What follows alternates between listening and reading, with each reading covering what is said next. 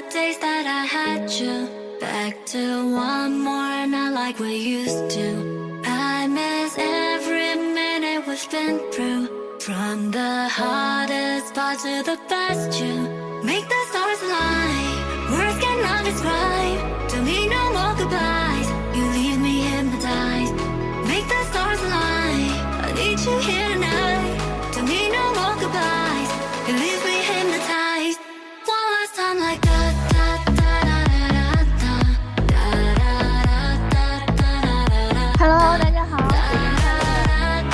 Hello，大家好，虎年快乐！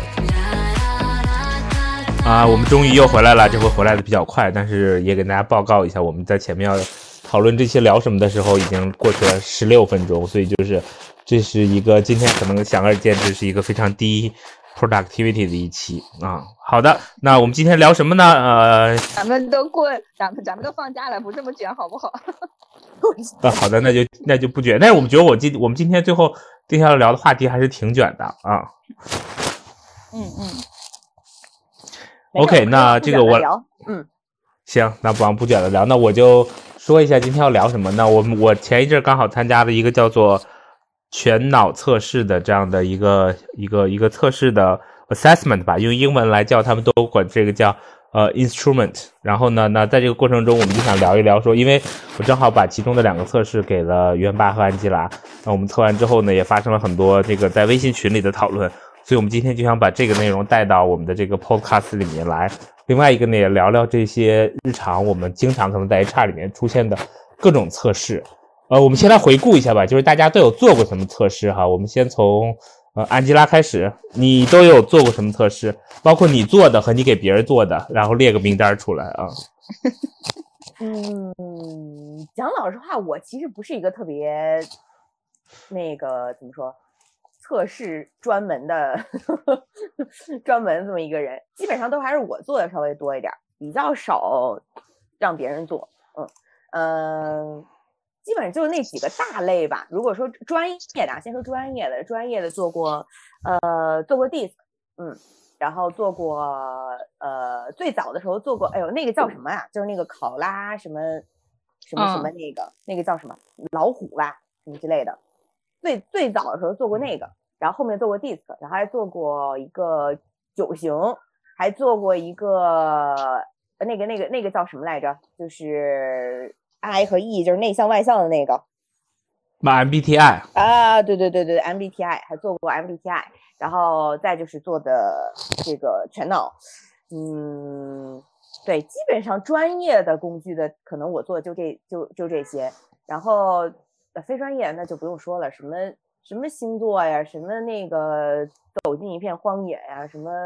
饺子的那个什么一个房子还是一个方块的那个，反正就是这种杂七杂八的也做过很多，嗯，大概.大概就这些吧。我觉得基本上可能比较比较流行的工具模型是不是就这些？其实还有，但是我觉得你已经走在流流行的流行流走在流行上了，对。测试潮人是吧？嗯，对，测试潮人，走在时尚的前沿。嗯，对，原版里呢？啊，嗯，就是那个 MBTI 和这个九型人格，我也测过，跟 Angela 比较像。然后我之前测过有大五人格，就是大五大五应该算是比就是所有测评里就比理论依据比较重的一款了吧？我我感觉。对，然后你你们还记不记得我大五之前、哦、我不知道宜人的那个是不是？对，有一个叫宜人，不宜人，不宜人。对我我的宜人性为零，毫无宜人之处，整个是一个很不很不宜人的。但是我后来我后来又做了一遍啊，就是我感觉我的不宜人是在压力下可能就就就会依依人性比较低，但是如果比如说环境比较温和呀，或者说比较安全啊，可能我还是是稍微有那么一丢丢依人性的，叫 agreeableness。所以其实跟这个咱们这回测的这个 HBDI 的这个结果是有些类似的，对吧？嗯，对对，其实我觉得都是有那种，就是你在压力下是一种风格，然后在非压力下也是一种风格。OK，然后呢，我这儿测过九型，测过 DISC，测过 MBTI，啊、然后测过当然全脑，然后测过 Belbin，然后当然我提供给别人的还包括一些可能公司内部的三六零，加上可能 Hogan 那 Hogan 我还没有测过，啊，后跟我也测过，，Hogan 我测过。那 Hogan 你测过，然后呢，另外一个就是我哎，你先说，你先说。对，还有一个对我说完，还有还有 Stress Finder，然后呢，对，大概是这些。好的，然后你需要你要说什么，元宝啊？对，因为我记得 Hogan 特别贵嘛，我之前在一家能源公司，你也懂的，就是也不太差钱的那种，然后我就测过 测过这个 Hogan，然后当时我就是，然后他，而且他是会做那种集体的测评嘛，就整个组织的测评，然后就是我的我的整个 Hogan 的那个趋势测评的就跟整个组织就不太吻合，你懂的。然后呢，当时看完这个测评，我就觉得，嗯，我可能在这待不下去了。然后果然，对对对，然后然后果然就就就走了。然后当时我记得就是我们还挺看重那个测评嘛，因为当时是大量的招聘，那其实测评在大量招聘的时候还是会比较有用的，因为你可以初步筛筛筛选一下这个候选人，因为比如。你你要是成千上上万的这种招聘量的话，可能还是要借助一些测评的。但我有的时候会觉得这个就是大家对测评的理解不够，就是又会觉得误用这个东西，因为当时我记得特别有意思，就是 HR 会有那个周会嘛，然后当时是公司的大老板也在，然后就说那个 测评的是那个这个这个分数，然后我记得我当时是负责这个大数据中心的，然后呢招的都是那种数据工程师啊、数据科学家什么的，然后他们也做一样的测评，就整个测评他没有按序列分类，他就有个测评的标准，就全公司都得按这个测评的分数来，你低于这个分数就进不来。然后呢，当时我记得我们这个测评的那个，就是所有工程师啊，或者数据科学家这一类的，他们的这个 ambitious 就野心就非常的低，都是零点几的。然后公司要求野心这一项不能低于零二点五。然后呢，但我们普遍这个分都没有超过一的。后来我们就说，哎呀，这个能不能按序列分一下？因为确实，如果是以原来是以销售导向的为公司，就是导。为导向的这样一个公司，它可能会要求员工的这个野心呐、进取心会比较高。但你说这个它算科技转型嘛？那你说这个工程师他能有什么野心，对吧？也写代码的，他有野心，他就不能踏心的成为这个数据科学家。然后就这件事情协商了很长时间，就是说降到多少分合适。然后大家就开始拍脑袋了，说啊，我觉得应该二点五。然后有人说我觉得应该一点三，就是都这这都没有什么 没有什么依据啊。然后后来我记得当时。最最让我惊讶的是，我们的大老板发话了，说这样你们去掉一个最高分，去掉一个最低分，然后选一个平均分儿作为这个作为这个序列的标准。然后然后我在想，哇塞，我们这已经用开始用奥运会的这个对打分方式了吗？我觉得是青歌赛，还没有到奥运会那个水平。啊，对，然后后来就是协商了，就是说，比如对于我们数据中心这种研发类的岗位，说。野心这个标准可以降低，然后才协商出来这么一个结果。然后当时我就觉得整个这个事儿吧，就有点儿戏了，因为 Hogan 的测评很贵，那个饺子应该知道，对，应该一千八一个。对，这么贵的测评，但是没有，就是我们可能我们使用的人对它的理解不够不够深刻，又导致说你把这个明明很贵或者比较专业的一个测评呢。去去把它儿戏化了，就会后来 变成了一个就像小学考试一样，说你不够六十分，你就要重修这门课，就有一点这种感觉。所以我是其实觉得说，这种专业的测评，我们还是就怎么说呢？可以把它当成参考吧。然后另外一个对这个测评应该有一个比较深入的理解，而不是说应该说哎觉得这个就像你去考试考别人，然后把它当成一个比较儿戏化的这个分数去去用的。对，这就是我我关于后根的理解。嗯嗯。明白，看来你对 Hogan，其实我最近也在跟 Hogan 这个 struggle，因为我们可能需要有一些 Hogan 的测试，然后确实像你说的，成本还蛮高的。另外一个就是，我觉得 Hogan 在管控上还是挺严的，就是至少我们接触的这个 Wonder，他都会说这个，呃，所有的这些测试的 report，一定公司内部要有，呃，他们认证的 Hogan 的这种那 coach，他才能够给你这个怎么说访问权。然后呢，另外一个就是他对整个这个就是去 debrief 的这个要求还是蛮蛮严格的，所以这个是我这里看到。当然，我觉得可能因为 Hogan 里有很多测试嘛，可能不一不一样的内容啊，可能 for development 的是一个 format，然后 for 这个招聘的，其实我还真不知道用招聘用的是什么。但是除了 Hogan 之外，其实我前面接触到的，就是我经历过的那些内容里面，因为我这个 function 完全跟招聘离得有点远，所以。呃，我当时被呃 train 或者是被呃告知的就是，呃，尽量我们前面我提到过的那些都是完全不能够用于招聘的，因为它会有很多的这种，呃，就是不确定性和不准确性吧，所以它更多都是 for 这个可能是个人发展或者是团队发展或者组织发展的一个 purpose。我第一次接触全脑这个东西的时候，就是某个微信群里面，然后呢，他们要招一个合伙人，然后这是一个外国公司，然后呢，他们就说要测全脑，然后群里就有人问说有没有人知道全脑是什么？那那个时候我就觉得说，咦。我觉得还挺神奇的，就是还真的是有人可能把这个完全不用于这个怎么说，这招聘的这个东西用在招聘上。我觉得从刚才那个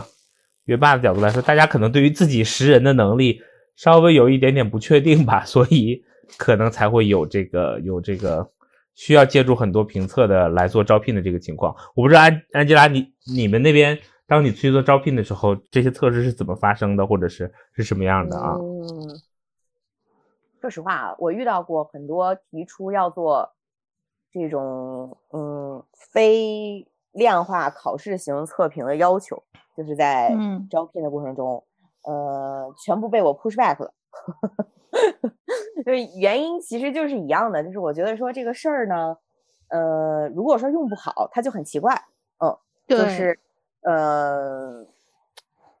首先，像很多这个测评工具，即便是说已经很经典的，但是在一个组织里面，其实还大家还没有说完全的理解嘛。可能有的人，比如说他会对 DISC 比较了解，有的人可能比如说会对呃这个 MBTI 等等，就是它不一样。所以呢，你很难说拿出一个一个测评的工具来用在所有的呃招聘上。所以，嗯，再加上其实讲老实话，我自己也不是很。很专业来去解读这个东西，所以当时其实有提出过说要加这个环节，都被我推回去了。嗯，我觉得测完了之后，如果解读不好，嗯，会很奇怪。嗯，而且我我我自己又觉得说，呃，本身多元化也很重要嘛。嗯，就如果说有一个特别特别明确的某一种性格或者是思维方式的一个取向，其实也有点，也也也也有点吓人。嗯，所以最后都被我 push back 了。嗯，他们其实有提出，比如说有有希望做 DISC 的，嗯，然后呃，MBTI 倒还没有，反正就是之前有有提出过说想做 DISC，就是给给呃招进来的。我觉得如果是嗯比较核心的吧，我觉得让呃我们来看一下他和呃当下这个 team 的一个一个。匹配度，或者说和老板的匹配度也 OK，嗯，但是如果不是这样的话，有点奇怪。其实我自己觉得，一般都是在像那个元爸刚刚说量比较大的时候，会让嗯候选人来做这个东西。那我觉得如果是这样的话，其实初衷不不太像是说做这个测评，反倒 是做筛选，就是说我为了要去淘汰一些人，然后加这么一个环节，嗯，然后一般其实比较多的是校招嘛，嗯，就是这个学生其实比较多。呃，但其实我个人又觉得，初入职场的时候其实是不是特别的准确的，嗯，因为之前咱们也都聊过嘛，就是工作这个事情其实会对大家有比较大的一个影响，呃，尤其是这个在即将进入职场的这个阶段，其实它不是那么的呃科学，就是用那个阶段的一些表现，对吧？或者是在这种测评中的一个表现来去转换成来去解读说他未来进入职场。会是什么样的一个表现，然后来去评价他。所以我其实对于那个也也不是特别的那那个感冒，嗯。所以其实一整个在招聘中使用测评工具这个事儿呢，嗯，我自己是没有一个闭环的，嗯，我只是有有过几次这种尝试，嗯，就是比如说在某一些职位，然后去引入这种测评。但是怎么讲，人这个事儿它又很动态嘛，对吧？你比如说可能当下有个大老板，然后你可能要给他的团队招人，说你想说我招一。呃，我给这个人测一下，看他和这个老板对吧匹配，或者说有没有什么需要注意的地方。但可能在进行这个过程中，兴许这个这个组织又变化了，对吧？老板又走了或什么的，就是你为了这个一些比较动态的东西，然后来去做这个事儿的话，我觉得可能也也有点奇奇怪怪。嗯，所以我这其实讲老实话，在招聘过程中测评这个应用没有特别成功或者成熟的经验。嗯。嗯嗯，其实我我我觉得，就像 DISC 的这种，确实是说，嗯，怎么说呢？你放在，就除非你的视角特别高啊，就是说那个你去你去把它用来招聘里，否则的话，我觉得没有什么用。因为理论上这个团队是互补的，但如果你只是站你现在老板的这个这个视角的话，他肯定愿意招跟他一样的。最后你的整个团队的风格就会越来越的偏，对吧？比如说就是什么高控制型、支配型，你说整个团队都是支配型的，这个这个这个团队，其实我觉得大家都就每天的这个纷争就很多，都想说了算。我觉得也就是问题很，就反倒会更凸显了，还不如是说就是大家会说互补一点，什么性格的都有。但如果你站位没有那么高，比如老板可能他就觉得哎高支配型的性格好，因为比如他跟高支配型的人在一起就是比较嘁的咔嚓嘛，对吧？就办事都比较干脆利落。但他自己 prefer 肯定是跟他相似的，但就是他的。第一反应啊，我觉得他的意识层面肯定是说要找跟他差不多的人，这样的话可能性格会比较 match。但实际上，你从更长远或者说更宏观的视角来看，就是这个就是团队没有互补性，而都是偏重到一侧的话，其实是有问题的。就是可能很多管理者或者是说业务老板他意识不到这个问题，所以这个测评反倒是助长了。助长了他这个团队更加的风格跑偏的这这个点，对，而而且也是怎么说呢，有点扭曲了招聘这个事情本来的一个目的，就是我们本来的一个目的是说 为业务的一个发展，然后我们去找到匹配他的这个人嘛，对吧？但是如果说单纯就我们用的比较比较狭隘的话，那就变成了我们是围绕着人来去来去挑选，对吧？比如说啊，他的他的老板是什么样，他团队是什么样。然后，并且把这个，嗯，如果用运用在筛选的话，嗯，如果说这个测评本身没有筛选，我觉得那也还好，就是我们只是作为一个呃模型，就先搭在这儿。但如果说是有筛选功能，就比如说像那个，呃，原来你刚刚讲的，就某一项啊，它低于一个什么什么什么分儿，或者是低于一个什么什么象限，那可能就直接筛掉了。我觉得那个那个的话，就相当于是说我们把。呃，某一种类型的这个人，或者是说和团队，就是像拼图一样，我就硬硬把它剪成一个什么形状，加进去这个事情，提到了一个非常高的一个优先级，就是相当于是一个零或一的一个关系。我觉得这个其实就就就比较要命了，嗯，就相当于是把人非常的模型化，然后硬非要卡到某一个某一个样子，把它塞进去才可以。所以我觉得这个其实也有一点和真正我们想要做好的有质量的。招聘去呃，包括说打造好的团队这件事情是是背离的，嗯，所以这个也是我觉得在招聘这件事情上，对于如果要使用测评的话，这个事儿一定要谨慎，且要看带有什么样的一个目的。而且其实这个结果拿出来很很多时候，有时候也会先入为主嘛，嗯，就比如说我我如果看一个对策人，然后或者说看一个 MBTI 的一个结果，我可能先入就会认为说，哦，那这个人可能就是怎么样怎么样怎么样，所以其实很难保证在后续的。呃，沟通和筛选的过程中，嗯，就是 unbiased，嗯，因为你事先有一个有一个 assumption 了嘛，嗯，就是他是怎么样怎么样怎么样，所以呃，就像袁爸你刚刚讲的，这个位置站的不够高，应用的不够艺术的话，这个东西它就会，我自己觉得会成为一个桎梏，嗯，所以这个还是要谨慎，嗯。嗯，嗯我同意你俩说的，而且我觉得其实一开始，我觉得我我我们应该有一个观点，就是其实我们今天就刚才提到，不管 DISC 也好，MBTI 也好，其实它都是不可用于招聘的。这一点我觉得就是在整个的这个工具的说明上面就非常明确的说明了这一点。那我觉得就是如果真是用于招聘的这个这个 assessment，那它可能就会有专门自己的一些针对于招聘的这种方向的内容，它可能衡量的不是你的。可能你的一些在团队适应性或者人际上面的东西，更多的可能是你的一些真的能够称为 competency 的东西。那这些东西，我觉得用在招聘上面，可能才是比较合理的吧。我们聊回到我们今天说的这个 HBDI 的这个部分吧。那个，我们今天就跟大家，咱们三个就可以一起聊一聊自己的这个 HBDI，然后也跟大家看看说，当 HR 在，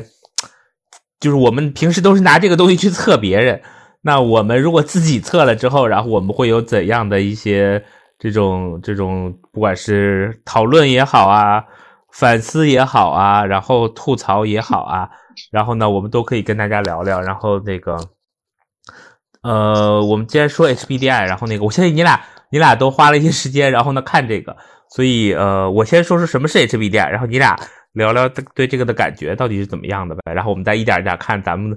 各自的这个报告，然后说一些分享。我被 brief 到 HBDI 是一个，就是叫做 Herman Brain 的 Domination Instrument 的这样的一个东西哈。然后呢，那它是由这个 Nerd Herman 这个教授这个博士研发的，那他是记忆的。那据说他研究这个东西的原因是因为他自己是学工科的，但他呢又非常的喜欢这个小提琴，所以他非常好奇，说自己为什么会有这样的选择，然后又想到说这个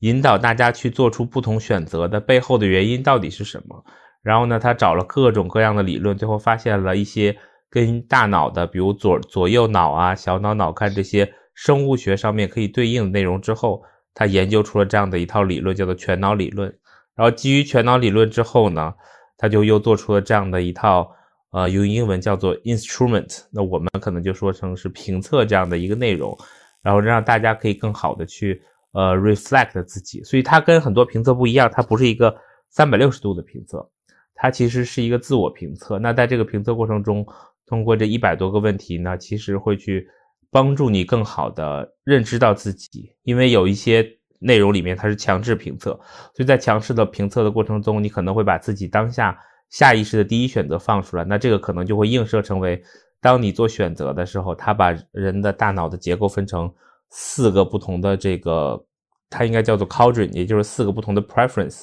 偏好，那你会如何在这四个偏好里面做出相应的选择，然后呢，去看出说你如何去。reflect 你自己思考的这个这个偏好，最后去回应到连接到你日常的工作或者生活来做这样的一些事情，所以大概是这样的一个理论。所以我自己其实对于这种自测型的东西，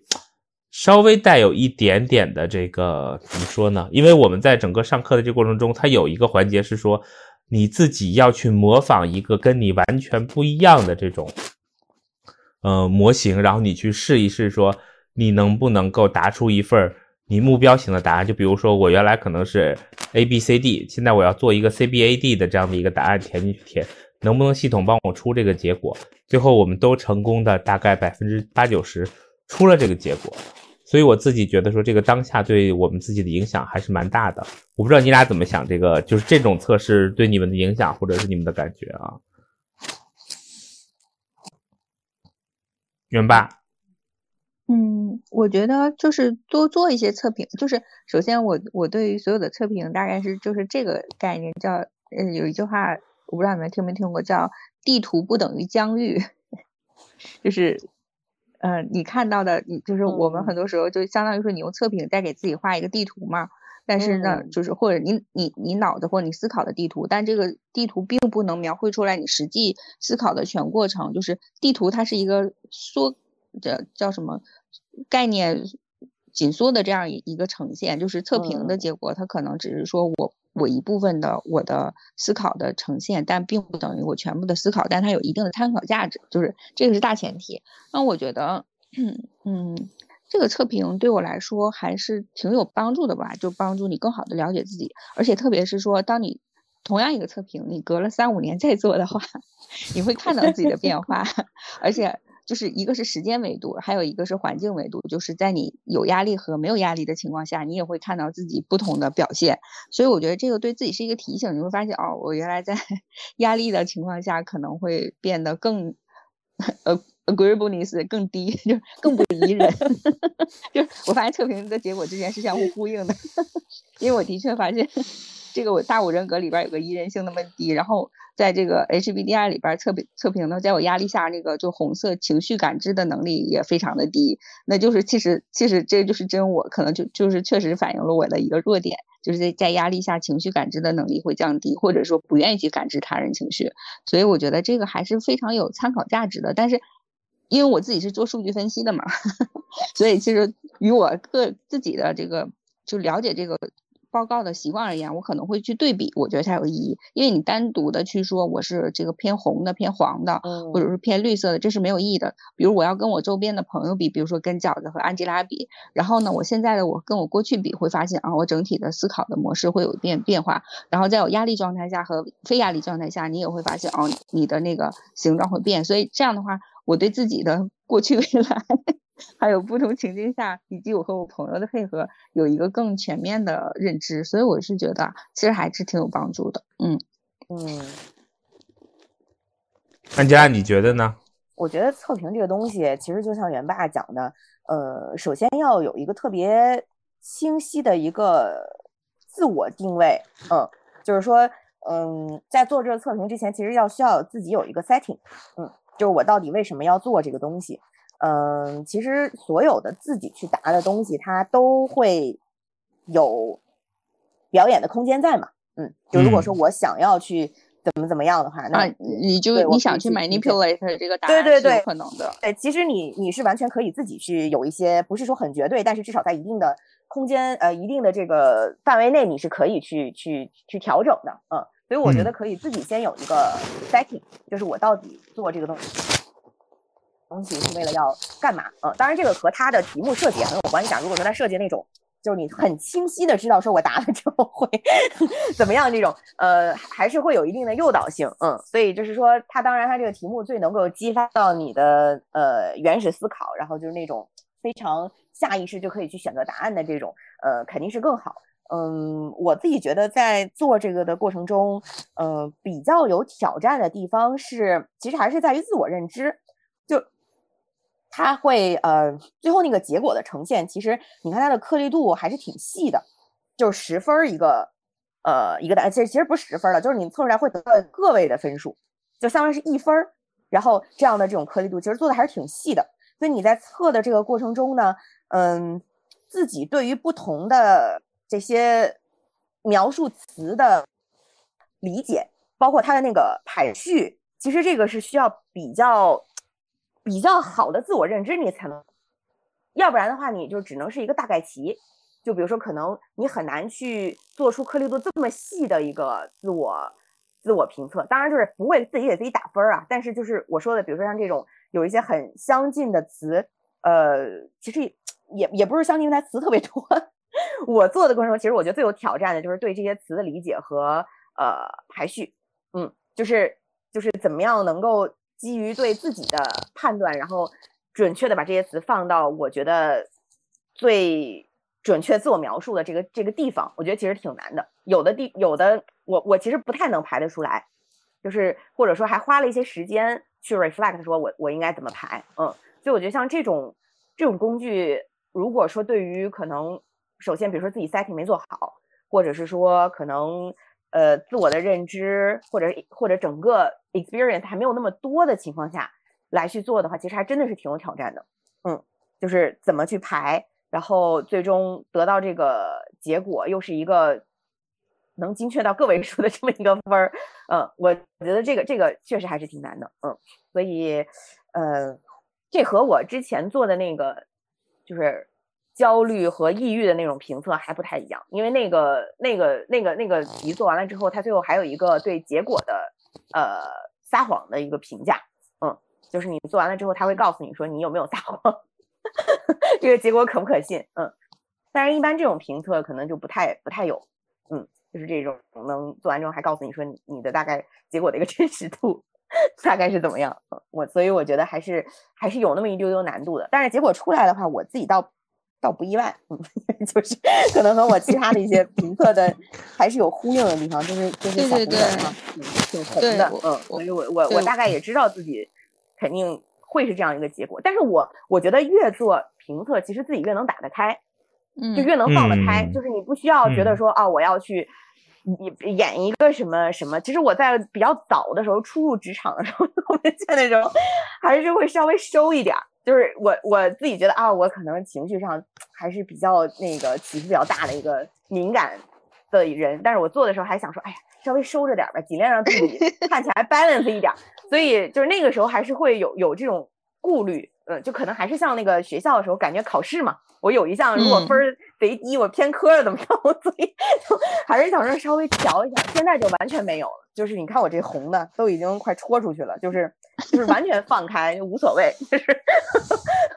就是这样就是这样。我觉得嗯，就可能是 setting 上会会心态不一样吧，嗯，我觉得你就是自我接，随着年纪的增长，自我接纳程度就更高了。对对，破罐破摔了，嗯。也没有没有，就是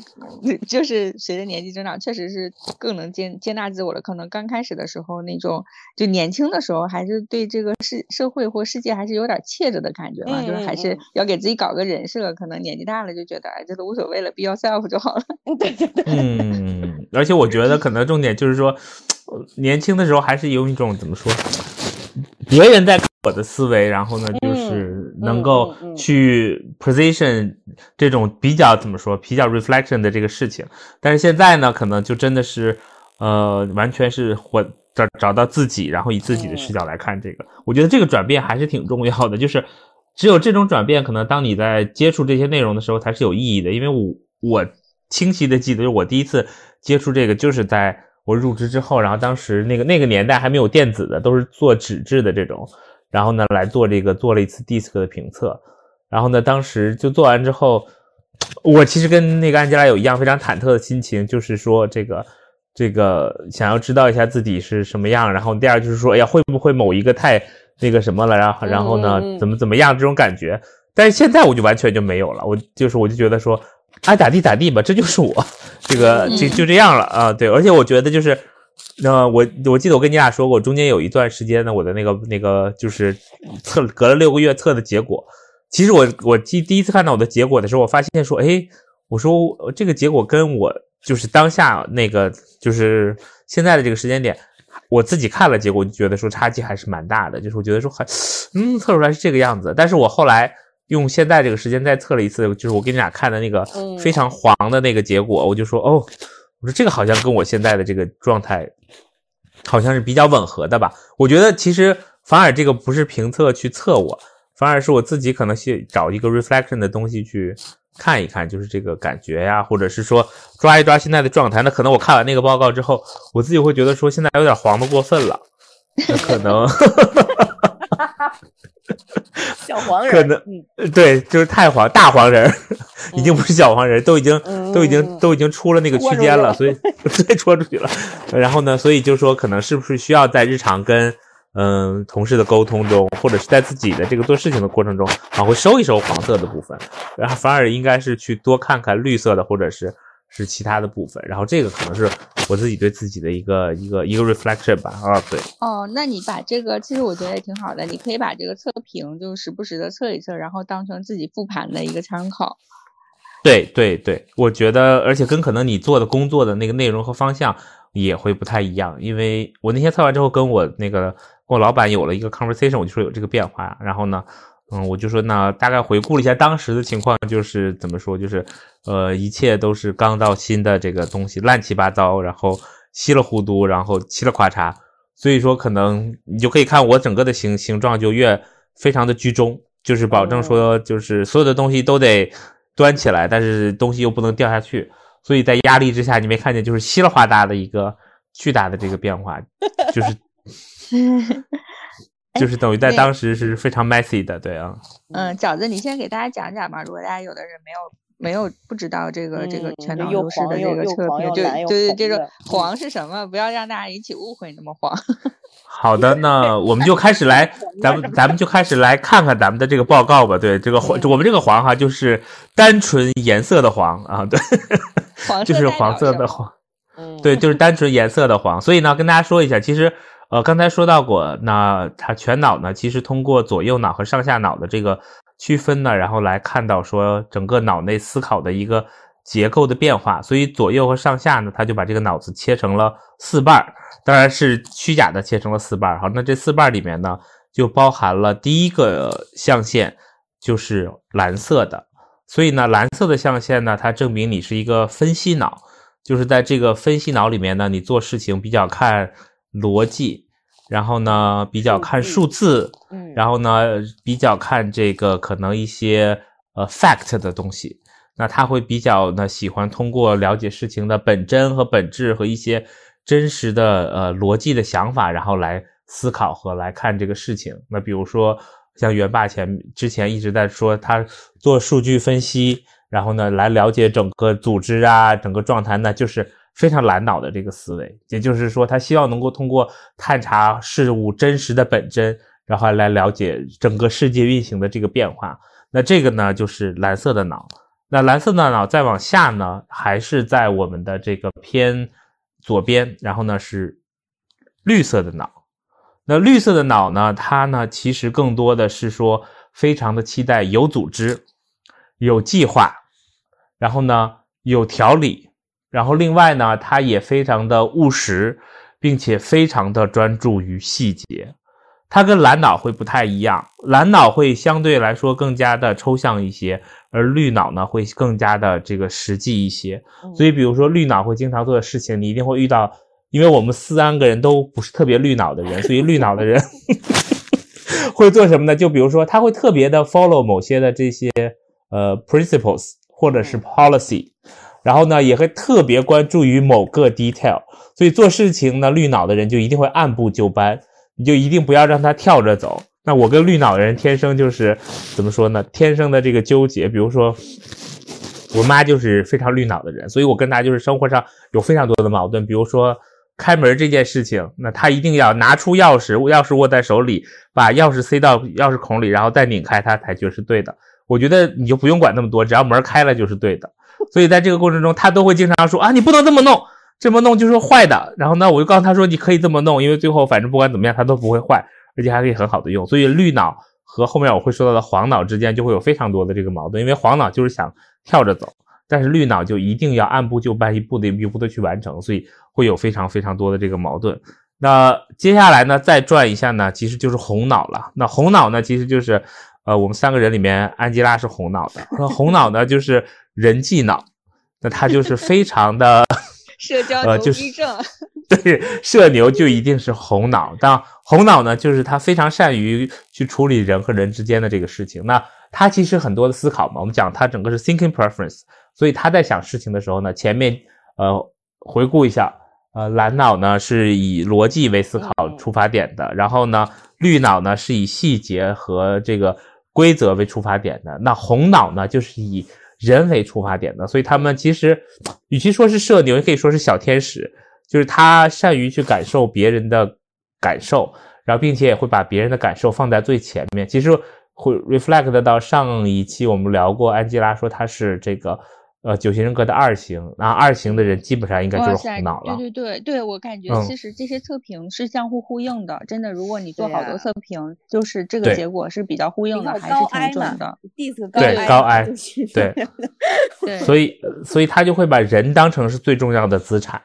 最重要的，在做他做决定和做思考的一个非常重要的出发点，做成最重要的出发点。所以呢，在这个过程中，他们就真的是说以什么都是以人的感受为优先的。所以其实我自己的感觉就是，做 HR 的里面的人，其实红多多少少都会带一点点红脑，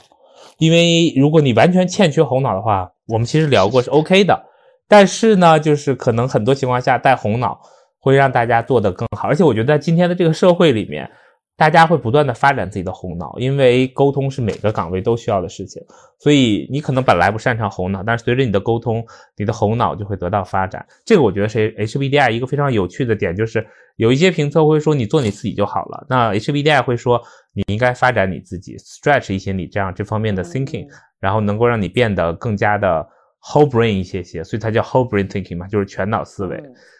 OK，这是红脑，那最后一个就是黄脑了。黄脑呢，就是说 这个比较脑有儿化音，黄脑，因为我觉得红脑红脑带儿化音有点奇怪，但 黄脑黄脑带儿化音是黄脑带儿化音是比较比较比较那个合适的。黄脑就是你来说一下，嗯，黄脑就是这个创意脑、想象脑，那黄脑就是就是跟好跟。我觉得这个脑跟脑之间呢，就是对线的这种，就是互相不容的。比如说黄脑跟绿脑是对线的。那这个蓝脑跟红脑是对线的，所以以对线的角度去看呢，黄脑那就是富于想象力，然后呢不切实际。当然，另外一个就是他们更加喜欢图形图像的一些思维呀，然后呢，另外同时也喜欢一些变化，喜欢一些惊奇，然后呢喜欢就是喜欢任何新的东西，然后没有很多的耐心。但是呢，他们有一些观点，我觉得跟 H HBDI 的哦 MBT MBTI 的有一些相关，就是其实有一些就是直觉性的东西。其实是落在黄脑和红脑这一边的，嗯就是他可以通过去呃一些一些比较不一样的思维去呃 interpret 或者猜想一些呃可能事情发展的轨迹和方向。一个可能是从事情的角度，一个是从人的角度，然后达成一些连接。所以有的时候你会发现，有一些那种一些呃第六感或者是什么样的状态，其实可能有一些落在了黄脑，有一些落在了红脑。当然这是我猜的哈，这个是在整个这个理论里面并没有说到的。所以回到这四四脑，那其实每个人呢都可能会出现他自己的在每个象象限上的这个四个脑的 preference。那每个 preference 的多多少少呢，就成成为了每个人的不一样。比如说呢，我们一般在 MBTI 里面，那可能 DISC 会说你是 D 什么 DI、DC、DI 等等。那在 MBTI、HBTI 里面呢，它会用数字来代表你是什么样的一个 preference。比如说，嗯你看我的报告哈，我的报告呃应该是在数字上面是二三三一。那这个呢一说出去之后，大家就会理解我大概是一个什么样的人了。二三三二二三一一二三一一呢这个数字呢就是我的蓝脑是我的第二 preference。嗯，我的绿脑是我的第三 preference，但是我有两个我最常用的脑，一个就是红脑，一个就是黄脑。黄脑？所以呢，我对，所以呢，我就是常用红红脑和黄脑，在我的思考里面是非常重要的。黄红脑对黄红脑是非常重要的。那它这个数字是从哪里来呢？就是刚才他们两位说到的这个精确的数字分析了。那这个通过这些问题呢，导出这个数字。但是我觉得稍微 defense 一下，就是它可能用数字来表达，但实际上真正数字的多少，更多还是定性而不是定量的。嗯，所以，比如说三十以下、三十三以下的，就是你最不喜欢的这种 preference。那三三十四到六十六，就是你可能第二阶段喜欢的。那六十六以上的，就是你最喜欢的你的主导脑。那如果在一百以上的，那就是说你会非常明显的呈现你这个脑子，就是这个 preference 里面你的一些思维模式和思维逻辑。当然，有的人可能四个都是一，然后呢，也有人可能有两个主导脑，也有人可能有三个主导脑。那不会有人一个主导脑都没有哈，全部都在二，这个是不存在的。所以至少你一定会有一个呃编号一在你的数字上，然后呢，你有可能有四个编号一在你的数字上，但你有可能没有三，因为你可能就是在一最喜欢的和次喜欢的，那你可能其他的没有最不突出的，所以大概是他这样的一个逻辑，所以每个人都会有不同的组合。我所以我是二三一一，元霸你是多少来着？嗯，你还记得吗嗯，我有点那肯定是一一什么？对，元霸是一，对，其实我我我我我一二三二是吗？我猜，我 虽然我看了，但我现在没。看你的报告。我我觉得也是，我觉得我觉得我觉得也是。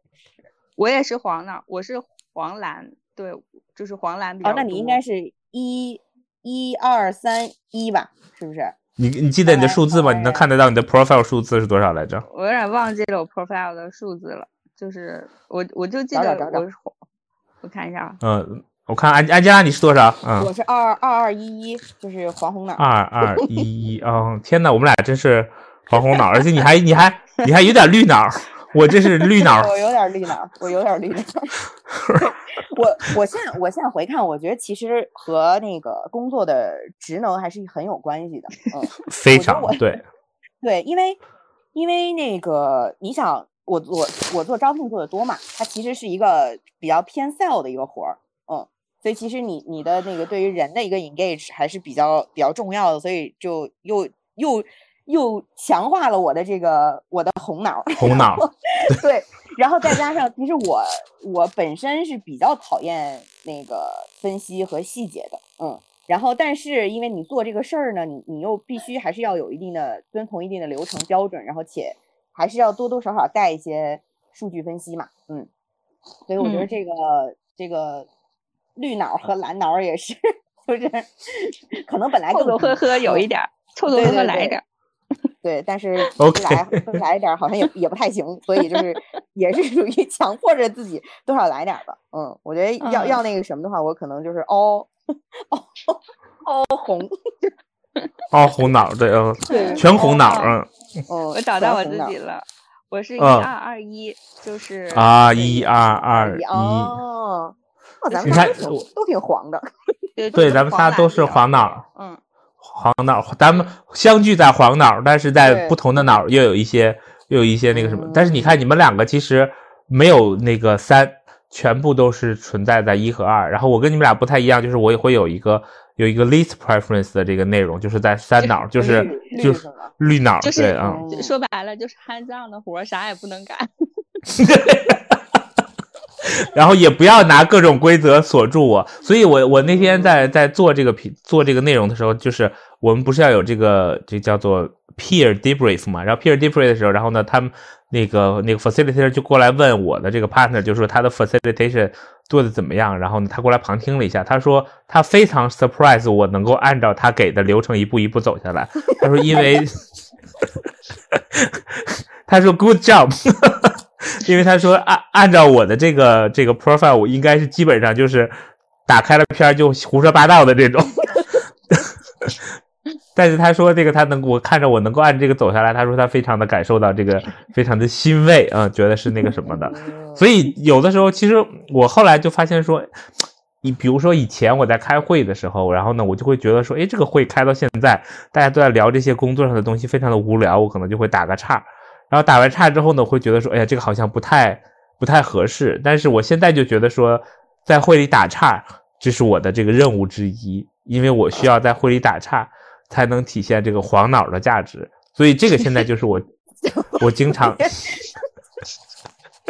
经常在做的这个事情。但是绿脑的人就会觉得说，又来打岔，我们能不能乖乖把这个会开完，然后该发言的这个状态下？但是我觉得这就是一个比较比较好的全脑思维的一个逻辑吧，就是整个的东西呃能够很好的串起来。OK，哎，你这么一说，我忽我忽然想到另外一个东西啊，嗯就是那个六顶思考帽，就是那个开会的时候，就是那个嗯是一个开会的工具嘛。你你你们知道吗？那个六顶思考知道知道知道，对，就是你在你在会议中，其实要有不同的人嗯扮演不同的角色，然后你这个会议才完整。然后我觉我忽然觉得跟这个其实是有一点像的，就是就是这些工具感觉测评来测评去，或者说你用这个工具那个工具，其实殊途同归，它中间还是会有很、嗯很强的关联性的。嗯对，然后其实他给了很多 case study，他其中一个 case study 就是，呃，他怎么去运用这个内容，就是在 Kinect 里面，他嗯组织这个团队的时候就用了这个逻辑去把就具备四种思维的，就是 preference 的人都带到团队里面，然后这样保证说他有一个很好的思维。那第二个呢，就是当做客户的这种模拟测试的时候，他还用了这个逻辑，就是包含这四种不同 preference 的客户。然后来给予产品做 rating，这就保证了他这个产品在上市的时候，就他自己这么说，他说保证了产品在上市的时候可以能够更快速的获得更多人的欢迎。这一点上其实是他呃在真正运用这个逻辑的时候，其实很重要的一点，其实就 echo 回刚才元爸说的，其实六顶思考帽很就是其实我觉得跟这个非常相似，可能这个就是把它放成了四顶，就是包括你要从人的角度考虑。从逻辑的角度考虑，然后从可能细节和规则的角度考虑，当然还要从创新和一些可能 long term 思维的这个大局的角度考虑，然后呢才能够形成一个比较好的这个思维。所以你知道那个就是，如果你的这个 profile 不幸的是一一一一这个人，然后呢，我记得当时去分享说这样的人非常少见，但是这样的人他有全脑思维，看起来很全，但是会出现另外一个问题，就是他会很慢的做决策。因为嗯，太全了，嗯，太全了，对 他每一个每一个脑都要过来那个呃那个叫什么争夺一下这个话语权。哦，你这么一说，我忽然特别理解我们我们老板，就是 我一个领导了，我当然这么说的不太好。就有的时候吧，就你跟他说好多，你就一直在说，他也不回应你，然后就整个人就像死机了一样。Processing，那里边一定是发生了脑儿的战争。嗯对，然后其实他是在处理这些信息，然后这个时候呢，你就不要再他一旦进入那种状态，你就不能再给他输入更多的信息了，因为他已经 在处理这些信息，你又来新的信息，他处理他他要全脑跑一遍，其实这个更费事儿。然后然后 我们每次他进入那种状态，我们就在模仿，假装他的 CPU 在冒烟。我觉我觉得可能超过三个脑是 preference 的这种，应该就会出现这种状态。就比如说有些人特别冲动，然后很快速的做出很多决定，然后呢很鲁莽，我觉得那种可能就是他是呃有一个非常强的 preference，所以那个就 drive 着他。呃，either 是从某一个角度去走，然后呢，可能就是出出现两个的，可能就像我们现在这样，看起来是比较 neutral 的，然后呢，呃，节奏上也还跟得上，但是这个逻辑上呢，也还相对来说能照顾一些。那可能有三个的就会相对来说节奏上就会稍微的可能慢一些，但是他思考事情可能就更全面一些。那四个的就就是就是四脑汇聚了，对啊，那所以他就可能就会非常的全面。那在节奏上可能就会慢很多。其实。如果把这个画到说，把这个脑画到一个团队也是一样的。如果一个脑，就像刚才他，刚才元爸和那个安吉拉说的，我觉得非常同意。就是如果一个脑大家都是同一个颜色或者同一个方向的，你做决策可能也会非常快，但是结果也会非常偏激。但是如果你把四脑都聚会了之后，叫脑花开会的这种状态，那自然而然这个决策就会越来越慢。然后呢，但是呢，你可能出来的结果就会 更加的全面。但是我觉得从另外一个角度来说。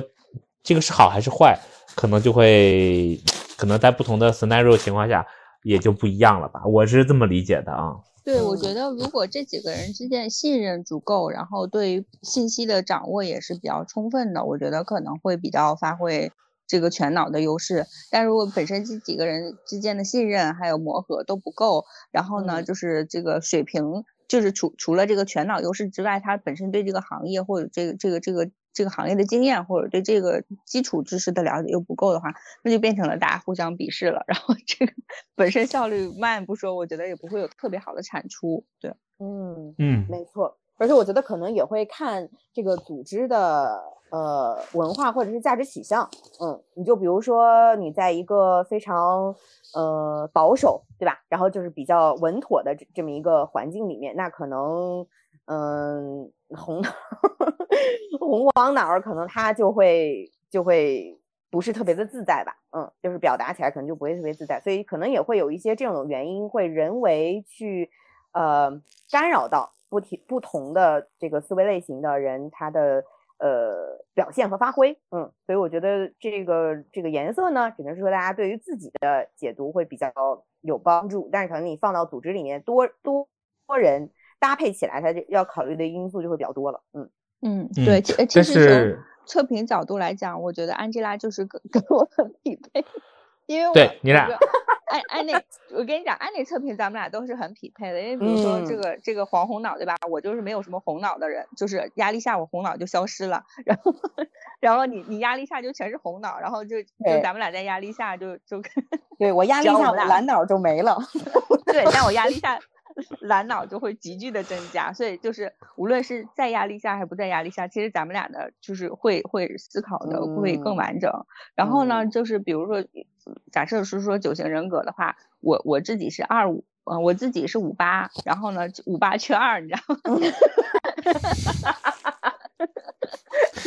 巧了不是？对对对，然后还是跟安吉拉能特别的匹配，所以其实这个我觉得各个测评，如果是说你测的比较准也比较真我的话，其实还是结果比较能呼应的。嗯嗯嗯，我从另外一个角度来回回应你，我觉得也在也有一些 risk，就是你们两个可能会打得不可开交，尤其在压力的情况下，因为压力的情况下，安吉拉会用红脑去解决问题，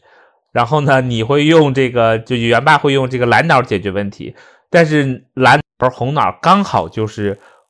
相对来说比较矛盾的这个状态，所以就是你俩刚才提了一个前提，就是在矛盾情况下的话，就是如果团队很好的 trust，大家会互相利用彼此的脑；但是如果在一个比较封闭的情况下，大家就会只会从自己的脑里面出发去想事情的时候，就会说，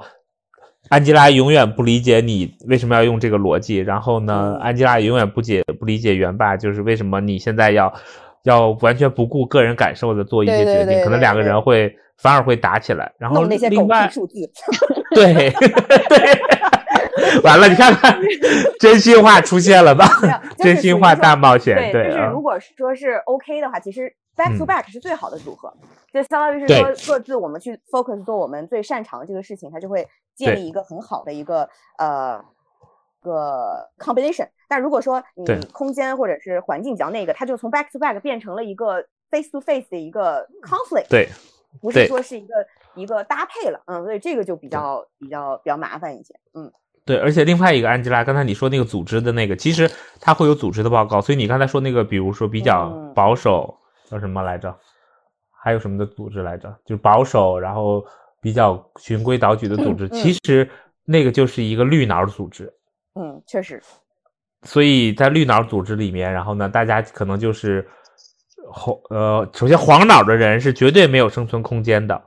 然后呢，就是很难生存，然后呢，可能蓝脑和红脑呢还会有一些生存空间，但只是看他绿脑的程度。然后他们做了一个评测，就是每个组织，因为如果你给组织足够的人去做了这个内容之后，他会有一个组织的这个全脑的一个评测。然后他们那会儿说，IBM 是一家黄脑公司。然后好像忘我忘了 GE 是什么脑的公司，就是每一个公司它都会有自己的一个一个倾向和偏向，所以在不同的时代里面，这些公司为什么起起伏伏，其实跟它的这个脑的这个思维也是相对有一些关系的。有些公司可能胜利就胜利在它是黄脑的，有一些公司可能胜利在它是蓝脑的，那有一些公司就比较胜利在它是红脑的。比如说，我现在回想，就是我原来经历过的公司。大部分不是那个黄脑，呃，不是不是蓝脑，就是绿脑的。我只经历过一家公司是红脑的，然后我觉得我们三个同时工作那家公司还算是有一些黄脑的吧，大概是这个感觉。我不知道你们的感觉啊。嗯，我觉得是这样的，就是在比较成熟的公司，就是就是人家有这种，哇塞，这是什么声音？哎呀，你这个话筒从衣服上拿开，是吧？我都没听见啊。你当然听不见了。对，我觉得是像这种，嗯，哎来，快快快，主持人，主持人，主持人把饺子静音来，主持人 把饺子静音。还有声音吗？对，哦现现在好了，现在好了，现在好了。嗯，嗯，对，现在好了。对，是我觉得是这种，像类似于什么百年基业啊，就是这个公司已经、嗯已经人家运转了百年了，它所所有的什么规则啊、流程啊，其实它只要不出错，它就能一直活下去的这种公司，商业模型就已经验证了。我觉得偏绿一些就是很正常的，因为就是而且尤其是像生产型企业，还有精工类的这种企业，我觉得就是嗯整体肯定是、是会比较绿脑的。然后就是红脑的，我觉得可能偏向那种创新创新一些的公司吧，或者是说一一些比较新的商业模型，它会它会洞察的，或者是 to C 的那种行业，我感觉会红脑多一些，就是我的感觉。可能我我其实觉得是跟这个行业和这个就是创始团队都有关系，但是如果这个公司已经活得比较久了，可能跟创始团队就没有什么关系，更多的是跟行业和它成熟度是有关系的。嗯我觉我觉得是另外一个方式，就是说，其实你你如果整个组织是某一个脑的时候，你更应该看的就是说，当你遇到变化和变革的时候，你是不是能够切换不同的思维，然后去对应这个变化。其实很多可能在出现这个团队变化或者公司变化过程中，就是在这个脑和脑之间的这个切换出现了一些问题，然后可能就会没法当时去适应切换思维的这个状态去对应变化。然后就会出现一些相应的这个问题，比如说，呃，如果去理解，比如说那个现在我们常见的这个互联网公司，然后我觉得他们就非常的这个黄脑，嗯。特别的黄脑，特别的黄脑。然后呢，你看，所以因为这些黄脑的公司呢，所以他们基本上栽跟头都是栽在绿脑的问题上，就是嗯。固头不固定的出现了一些可能合规呀，然后或者是一些可能其他的一些状态，而且我觉得他们也不是很红脑，然后因为这嗯。过于过于黄脑了，红脑的部分其实我觉得也没有看得到，然后蓝脑的部分其实也很少，因为其实很多商业模式一看就是骗人的，但是实际上还是通过一堆黄脑的人聚集在一起，然后大家自嗨，然后走了很长时间，然后当然也消耗了很多的这个财富和社会资源啊，这是我自己的这个理解啊。嗯，对。其实刚刚你说那个就是不同的脑去应对变化的时候，你知道我第一个反应是什么？你知道吗？我第一个反应是诺基亚。啊、就是咱俩其实差不多的反应，对啊，对，就是当时有这种，就是那个智能手机，就是当时诺基亚还走得很前面嘛，对吧？当然，这个历时代的眼泪大家就不说了。就是我我我其实现在回想，呃，有可能其实也是因为这个原因，就是它的内部太过于绿脑或者是蓝脑，就是因为它也是一个老牌公司嘛，就是那个时候会觉得说，可能当前这个路是最对的，然后嗯和我再去另外一个赛道去拼的话，可能他们选择了保守这个路径，然后以至于比较可惜嘛，嗯，就是彻底的跌出了这个下一个下一个阶段的竞争，所以我觉得这个还是挺有必要的。就是一个是说你可能处于一个什么样的一个自己，就是自己单独来看自己的这条线，我可能当前处于一个什么阶段。但是我觉得随着现在，其实我们也进入了一个创新爆发期嘛，嗯，所以可能没有任何一个公司是永远 safe 的。就是如果说嗯只是维持某一种或者是两种思维模型，就是可能对于一个组织来讲，它必须要搭建一个相对全脑的这样一个呃解决问题，呃其实不是解决问题，是思考自己下一步发展方向的时候，还是要做一个风险均摊嘛，嗯 就要有一定的抵冲，要做好这个准备。那你看相对应的话，华为对吧？它就是有这个有一定的准备来去抵御突如其来的这个比较大的一个一波冲击。到虽然是不是说完全没有影响，但是至少说不会让它直接垮掉。嗯，但如果说只是坚持走某一个类型，没有另外一个类型的支持，我觉得确实是比较难。所以可能对于组织来说，我们我自己觉得多元化还是非常重要的，就是一定不能是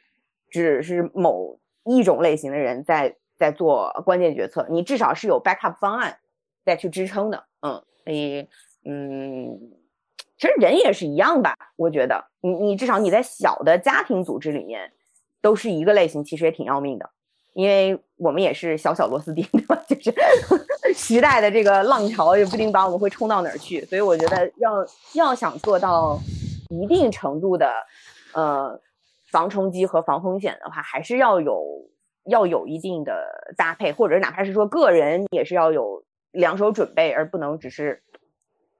多哈。就是我觉得 一条道走到黑，我觉得还是挺。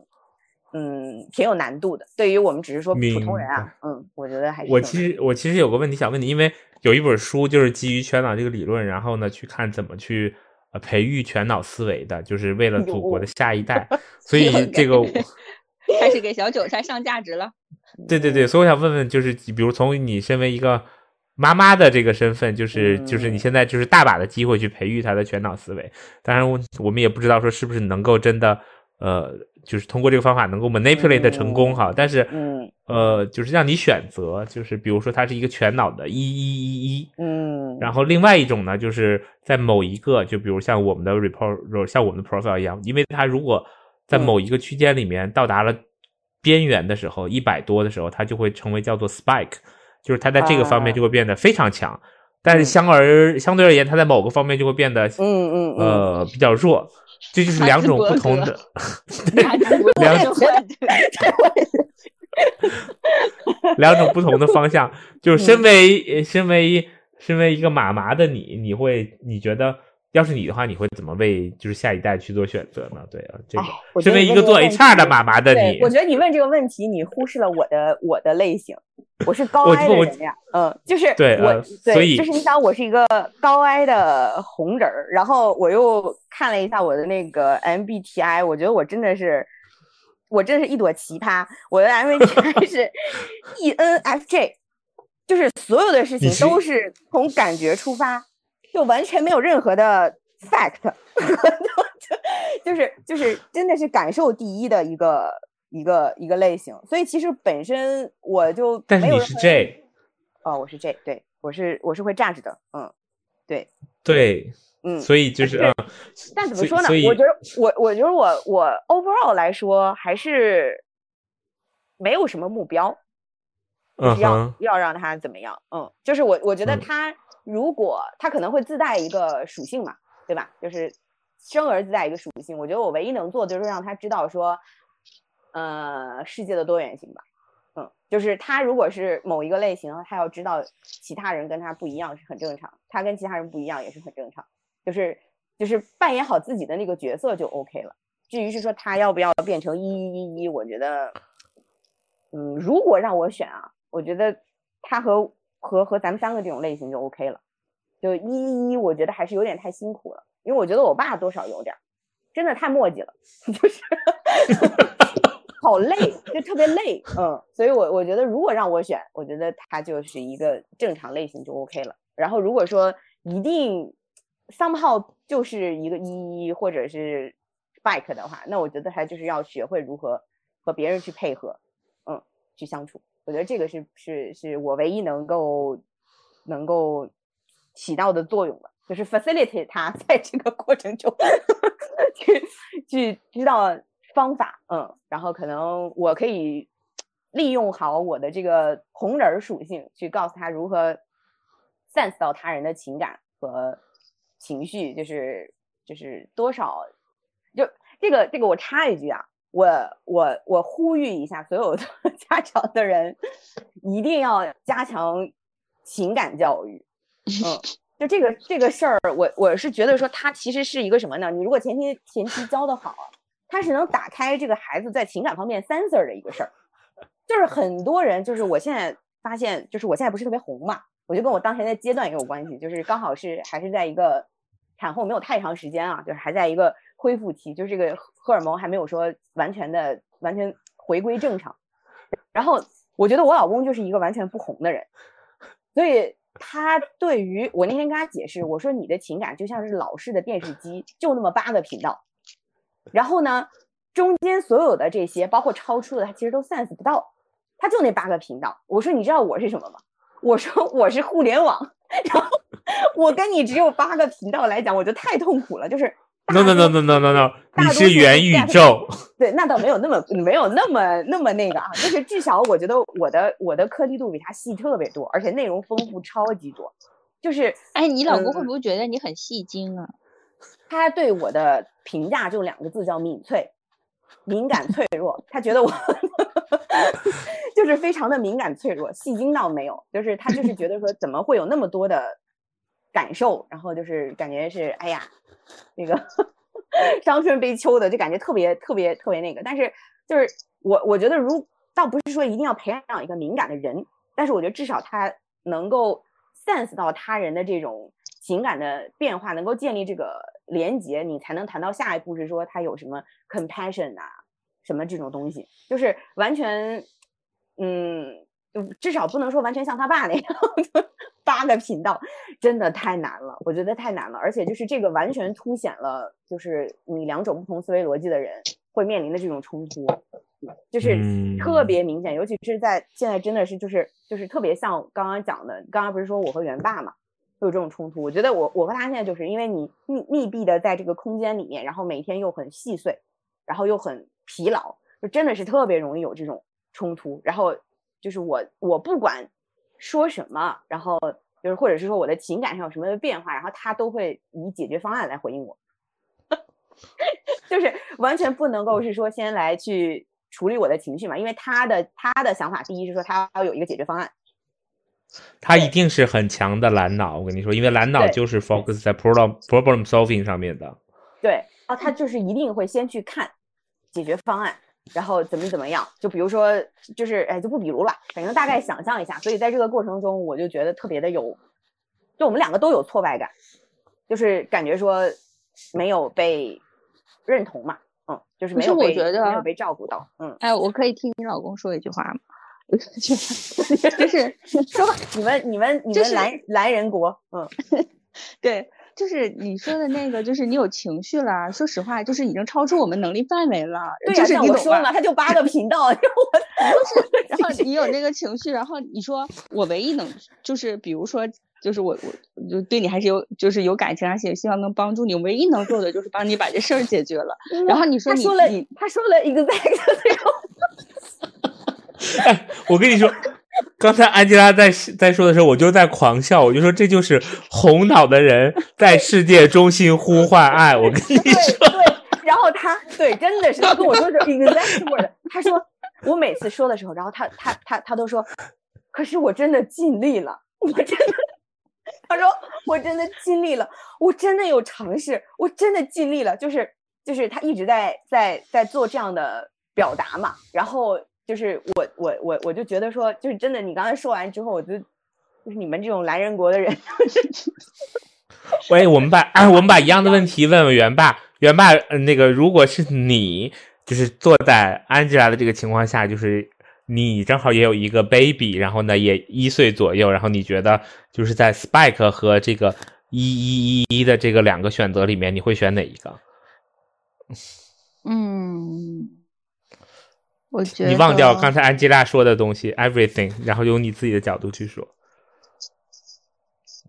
我觉得从我个人角度来讲，哎，我现在就已经带入了。我假设我是业务老板，我肯定喜欢跟我一样的人，你看这种人对吧？就是怕 就作为家长，先带带入的是老板的思维。对吧？你这个团队里面，你在不不你是你你你你，等会儿你退回来，你不是老板，你现在要做一个，假如你是妈妈你的不不不，对你没有 get 到，你没有 get 到元爸的意思。元爸是说他要先想，对他未啊来的未来要去工作的情况下，对对吗？OK，好的不是啊不是工作，而是说你要嗯 manage 这个团队。你在这个团队里嗯面，你肯定短期你肯定是想这个这个这个人是跟你能打配合的，就是他能理解你的。所以我会 prefer 跟我一样的。嗯嗯嗯，嗯对，那假设啊，你你想象一下，因为我想象就现实中就这孩子就跟安吉拉是 一样的，妈呀，天天 一大堆情绪，那种三十刀，不停的，然后我就我我就会不知所措，妈呀，这戏精的孩子我可怎么弄啊？不不不，我跟你讲，我跟你讲，元爸，如果说你的孩子是这样的话，你其实感受会很好的。嗯，他会他会非常非常 get 到你的想法，然后去让你让你让你开心。就是就是孩子他其实没有那么多的没有那么多的情绪。就是我跟你讲，我小时候呈现的状态是什么？非常懂事，就是在很小的年龄就通了人性，就是非常非常懂事，就是就是就是会让家长作为很很舒服，因为他的孩子的天性就是去 please 你，他就会想要不不不是不是孩子的天性。是小红人儿的天性是 please 你。对对对，但是小朋友真的是小朋友，他就是天生的，就是会，因为他是属于一个呃，也是基因导致的嘛，就是只有能够去迎合让家长开心的小 baby 能活下来嘛。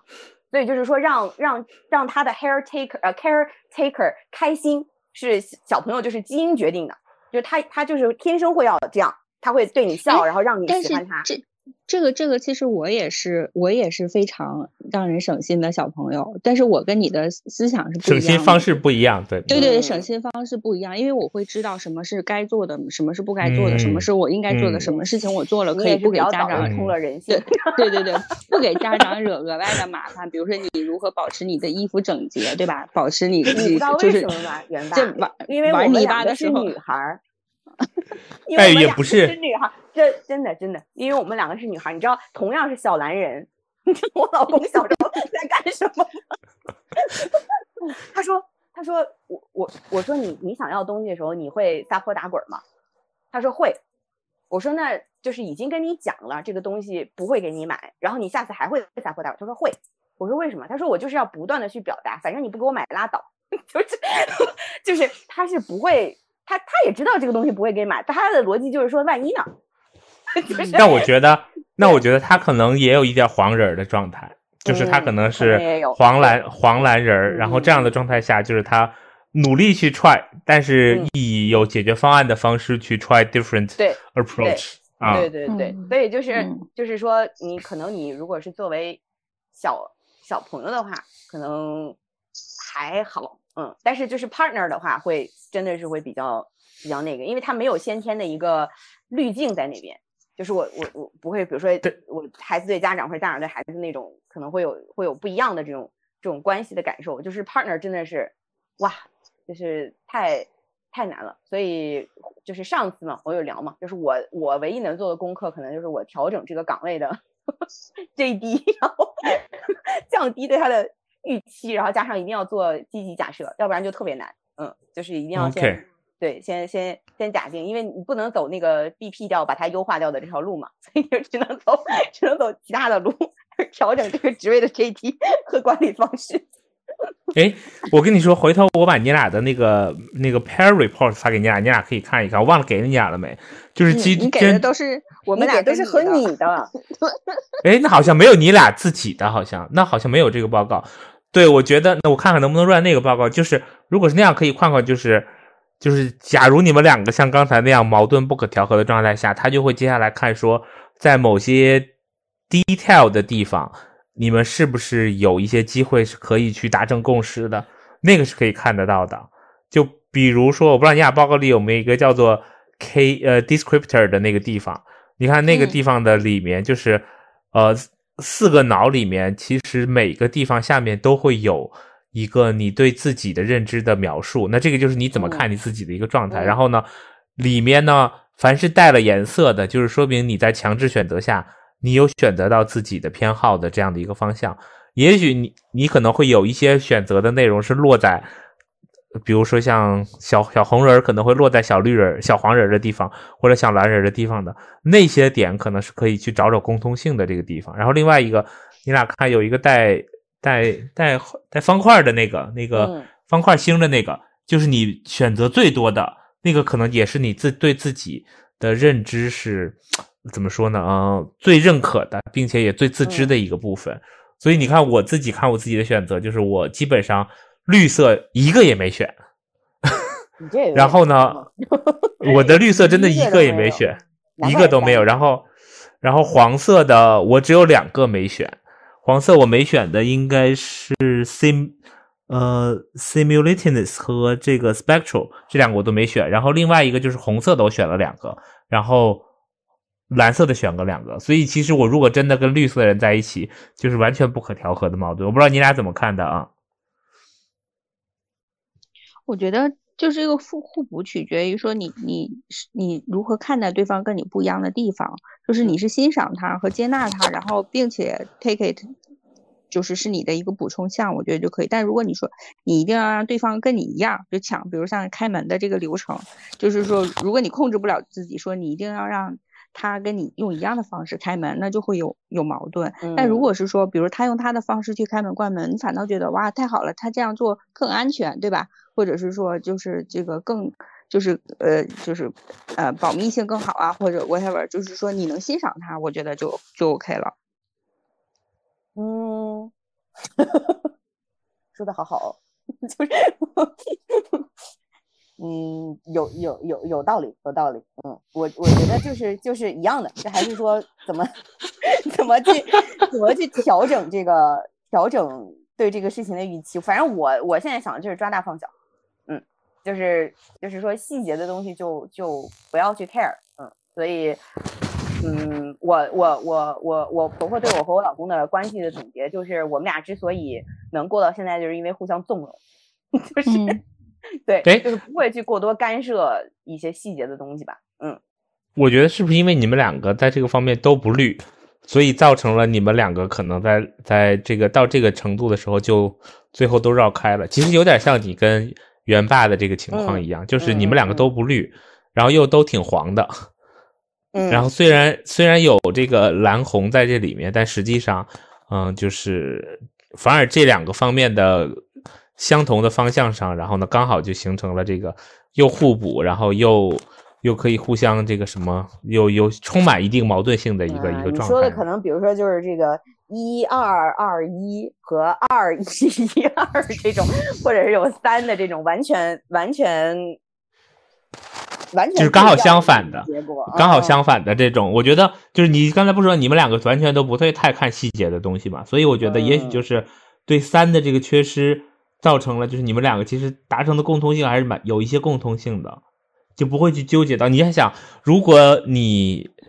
现在你是一个黄红，你要跟一个蓝绿在一起的话，你会想你有多么的可怕，就是这个状态会有多么的可怕。还真是，像 DISC 里面的话，我们俩都都 C 都低，不是对吧？对对对对，我们俩都不是那个刀，都嗯不是那种 dominant 的，对对对对对想管控别人的人。嗯嗯嗯，对，因为因为绿脑里面就是有 dominant 的这部分出现的嘛，所以其实刚好就是相反的。嗯，所以你看这个这个这个绿啊，绿它就是挺不挺不宜人的，我跟你说。对，因为它你想，它又细节，然后它又要主导，对就，是他是他要写对，他还要他还要做 speaker，嗯，它还要 control speaker 是 C 的，哦哦不是哎，speaker 还真是还真是 B 的。嗯 B 我 B 我 B 有我看到 speaker，B 有是 dominant 和 control 的，就是感觉又要嗯管别人，又要被人被人管着，对吗？就是不是不是，他要 dominate 别人，他要 control 别人，他要做主导，他还要控制。对对对，我我看的是 control ed 嘛，control 的就是被控制。啊 control 的啊克制，我嗯这个中文嗯翻译的是叫克制，是克制，就是他嗯，对可，能比较克制，然后同时还有嗯相当于是说以己度人嘛，就是他自己本身其实是很很克制的，然后他希望别人和他一样，都是都是克制的。对对，因为我我我绿色这边会有一个克制，就绿色这边我有两个，一个是 reader 就是阅读，一个是克制。嗯，嗯嗯，我的真的是一个都没有。嗯 reader 其实你可以看到两个不同的 reader，一个是绿色的 reader，一个是红色的 reader，这两个 reader 还是不一样的 reader。红色我这边写的叫书写对我绿和红色有 reader。哦，阅读有一个阅读，确实阅读啊，嗯对，两个都是阅读，但是阅读的东西不一样，一个是阅读人的角度的东西，一个是阅读 fact 和实际呃情况角度上的东西，这两个阅读还不太一样，虽然都是 reader，然后 speaker 也会不一样，然后应该我记得应该也有两个 speaker 还是两个 talker，然后红色的应该就是 talker，红色的然后绿色的、嗯。绿色的就是 speaker，speaker 红色的红色的更多就是 interactive 的这种 talker，然后绿色的就是我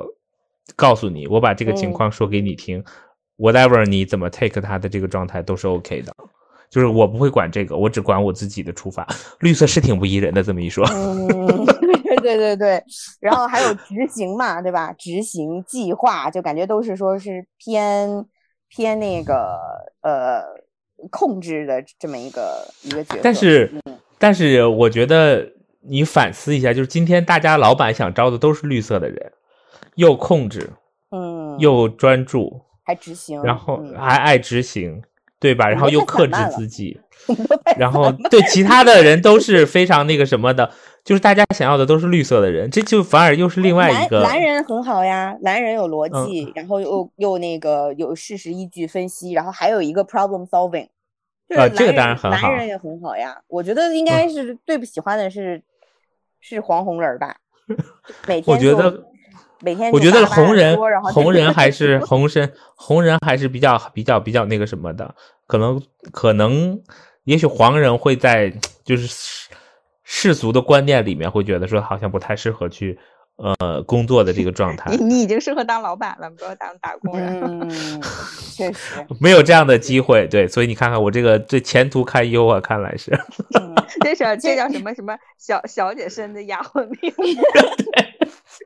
对对对对对对对对你这么看，一看绿人儿真的是，就基本上所有的角色都可以，因为他就是非常的非常的有功能性，就是可以去可以去做这个这个事情。嗯，绿色超级功能性，对我觉得其他的都太蓝色的也还好，蓝色也还好，因为蓝色我觉得相对也是比较理性和克制的。嗯，就是这种红黄人，就是不受控，然后自己的自己的需求很多，就是。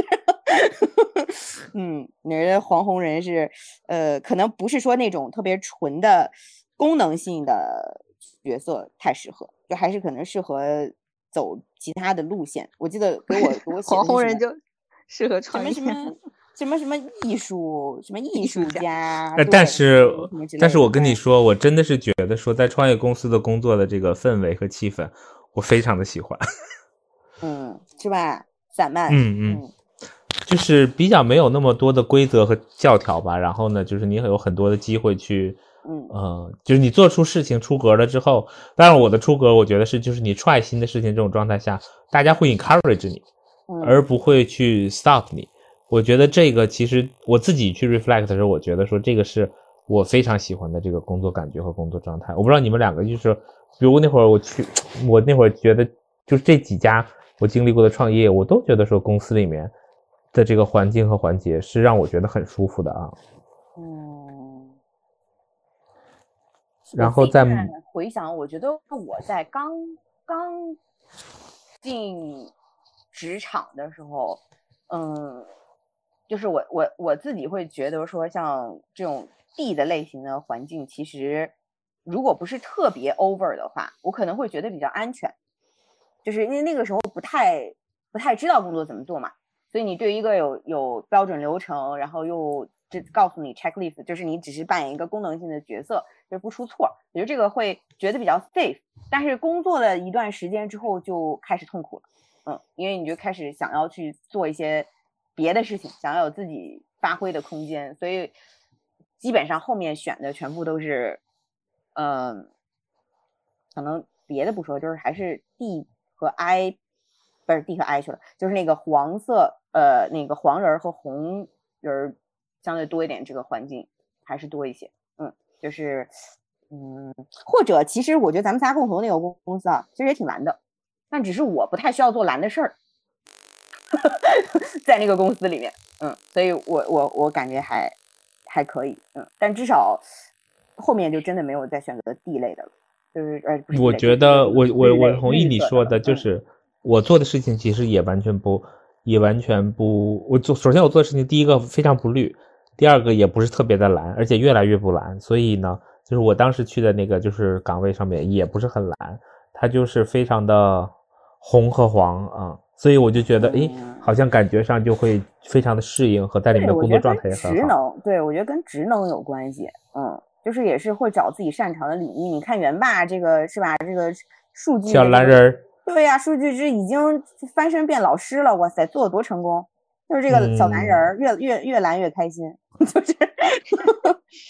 就就特别特别那个嘛。所以我我其实就还挺想上元霸那课的，就是我觉得我 补充一下我的补充一下我的蓝色属性，嗯。我觉得可能在课上你会对元爸说说，元爸你停一停，大家现在感觉都很有压力，这个数字你没有讲清楚，大家都很迷惑，你有感受到大家的迷惑吗？你没有感受到大家的迷惑？我肯定是我肯定是跟我肯定是跟元爸一伙的，我会我会想到说，哇，这些人问的都是什么狗屁问题，当老师难受死。我肯定是优先考虑元爸的元爸的感受。对，也是我这个看，我就是这我，如果你不在那个 thinking process 里面，你真的是没有办法百分之百的 adapt 到对方的这个思维是什么样子，很难。对呀，我觉得这是非常非常难的一件事情。OK OK，哎，我们有聊了多长时间了？哦，蛮久了，嗯，大概快一个半小时了吧？那快一个半小时，那我们最后。快速的收个尾吧，我们简单看一下咱们压力下的这个状态，我们分享分享，然后我们就结尾，好吧？嗯，好，好的，那谁先来？我觉得我看到我的现在，我看到我新的这个下新的这个状态里面压力的变化，那他给我的这个分析里面就是说，如果你的这个压力指数跟你正常的指数这个分数两个之间差距是十分的话，呃，这个就会很容易的被外界捕捉到。或者看到你的行为就会发生一些变化，所以其实有些人，我看了这个之后，我会重新去理解抗压性这件事情哈，就是抗压性，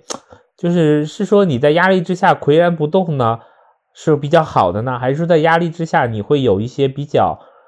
变化？这个变化可能会让你适应这个压力，然后去度过这个呃压力的这个空间会比较好呢？这个其实是我自己的一个。一个新的想法吧，就是以前我们去理解抗压性，就是尤其是就是以前我们说什么鲁棒性应该算是抗压性吧，就是你的压力下，就是你能够始终如一的去 deliver，这个是对你的一个要求，就是没有任何变化。但是我们今天说，当你想要去度过变化的时候，change management，其实你是要需要去发生一些变化，可能能够让你更好，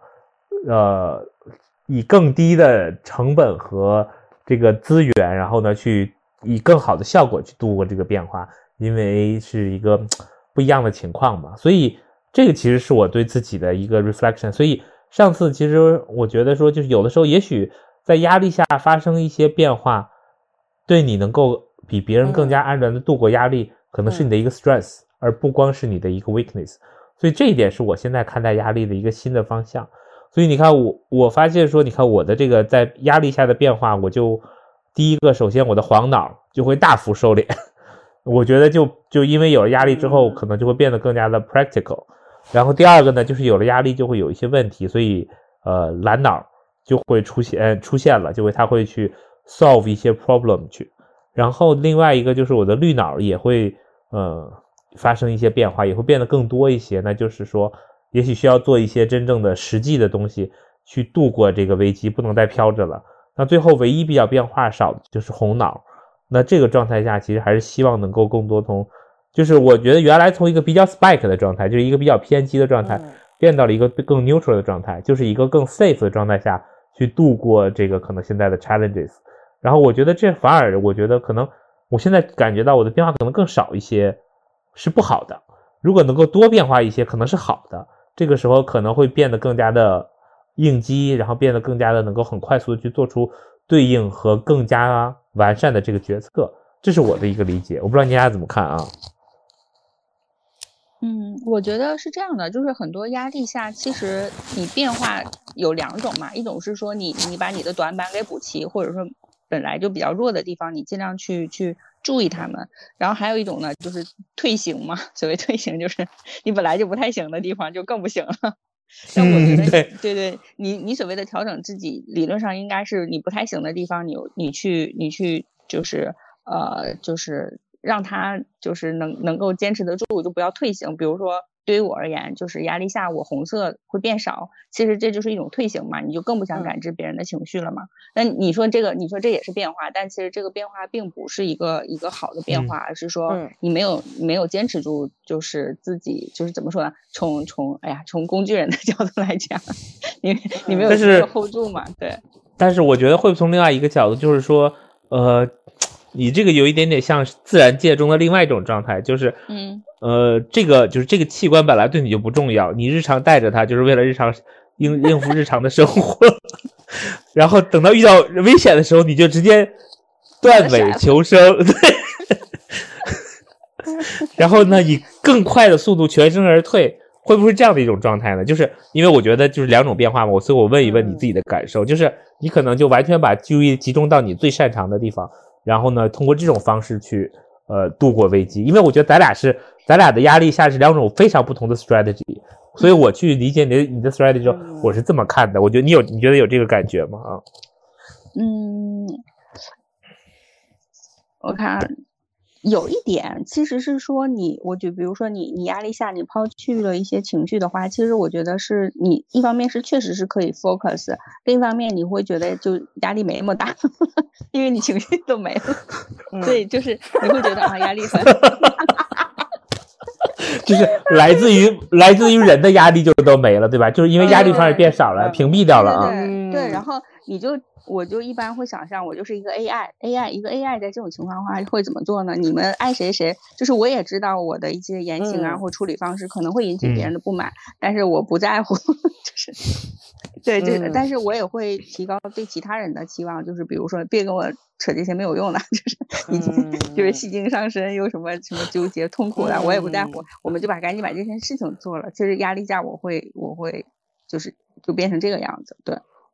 嗯，OK，这也蛮有意思的。OK，呃，安吉拉你呢？你觉得？我觉得我们三个人都说完之后，我们可以再再再分析一下，就是因为我觉得我跟元爸刚好就是两种不同的两种不同的 strategy 啊。嗯，我我跟元爸一样的，压哦所以你力之下就选掉了，你选掉了什么我蓝莓啦。啊？不分析了。对，我不分析了，就这样吧，就大家大家大家投票，开心就好，对吧？开心就好，对对对开心就好。选大家开心就好。对我我我我我是觉得说，嗯，就是两种。我我首先说我我自己肯定是这样的，就是就是嗯。我我自己会认为说，其实这种抗压性就不太行，就是嗯嗯嗯，就是退会行的这种，对，其实就相当于是说我有了这个思维偏好，然后我在压力之下，我就是就不是偏好了，就是我有一点一意孤行了，就是我我就是、嗯就是按要按照这个这个这个思维逻辑去走到底了。所以其实，在这种情况下，如果我们说在压力之下大家要去配合的话，肯定我这个就没法配合了，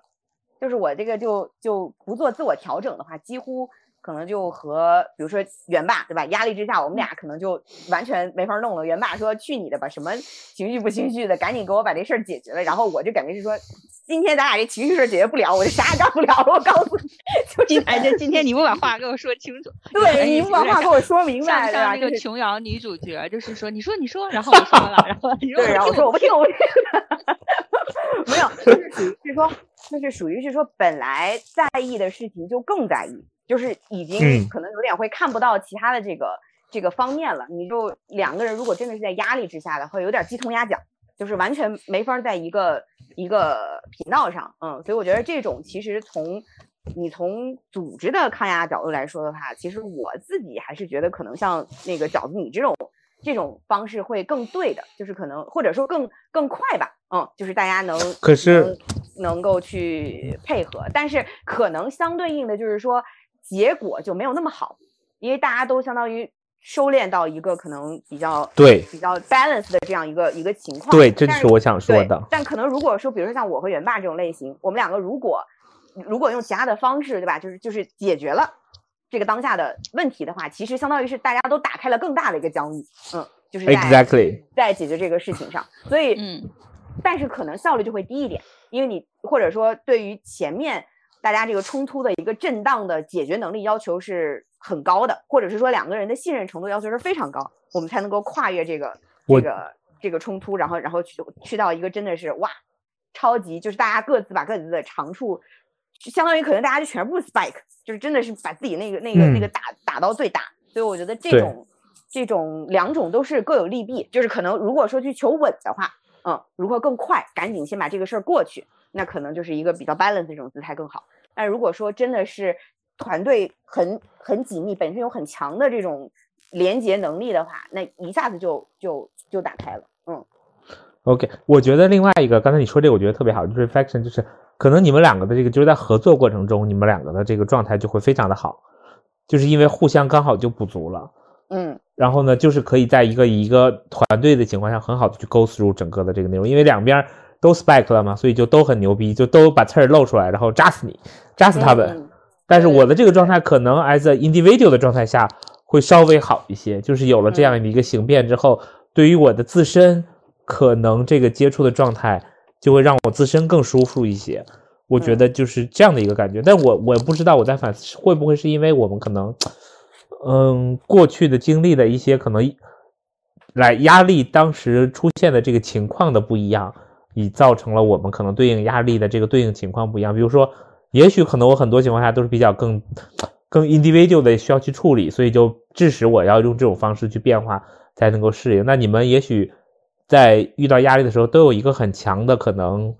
嗯，背靠背的这样的一个状态，所以可以给你一个机会，让你去很好的去做一个 spike 的变化。这个可能是我不知道哈，我只是在猜想。嗯然后会出现一些这样的情况，对啊，然后可能一个比较相对更安全的环境，也会让你更好的去释发出来自己 spike 的状态，而不是可能就是退像我这样，可能就是发生一个可能更圆融的这个状态啊。哎，你这个问题让我想到，就是可能要去看这个压力来自于什么。嗯，对我觉得这是重点的。嗯、对，就如果是比如说是我们，比如说我们三个人现在是一个 team，这压力并不来自于我们 team 内部的任何任何问题，而是说可能我们共同面对一个特别大的一个 mission，然后那可能我们有这个信任在，就更好可以发挥就是 spike 这个作用。但比如说我假设说我的压力来自于元爸要要让我做特别多数据，或者是元爸压力来自于我，对吧？我我我老对他有这种情感上的一个一个呃表达或怎么样的话，这个可能就会有问题。就是相当于如果我们一直是 spike 这个状态的话，就就就渐行渐远嘛，或者但是矛盾越来越大。嗯但我就像你说的，其实大家的压力来源不一样，源头不一样。比如说嗯你的压力就会来源于数字，然后呢，就是嗯就是蜜糖和砒霜的关系嘛，就是对对对对对，这个东西其实就是来自于对它来自于什么什么地方。嗯，如果说是就是一个一个超出了我们当下这个组织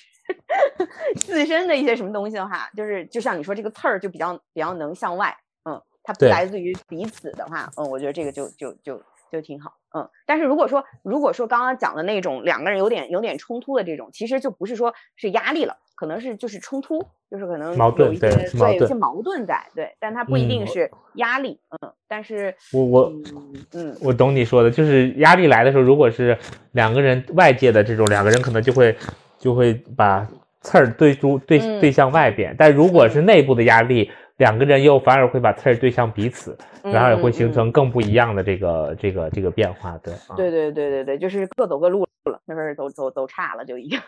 没法儿 OK，没法儿是向一个方向了，嗯。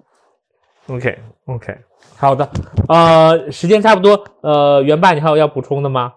嗯，我没有啦。那我们 这表达好蓝呀，嗯对，要 so blue，对啊，对。嗯 OK，我觉得今天反正我自己的感觉就是，我跟你说，全程我听你俩在说话，我一直都在笑，就是因为我觉得就是你们两个的这个描述过程中，就会非常凸显这个这个这个蓝蓝红的这个状态，所以我我我就觉得说这是一个嗯挺有意思的这个 session。OK，那我们这个今天就到这里啦。然后呢，我觉得这个这个 session 对我我我不知道大家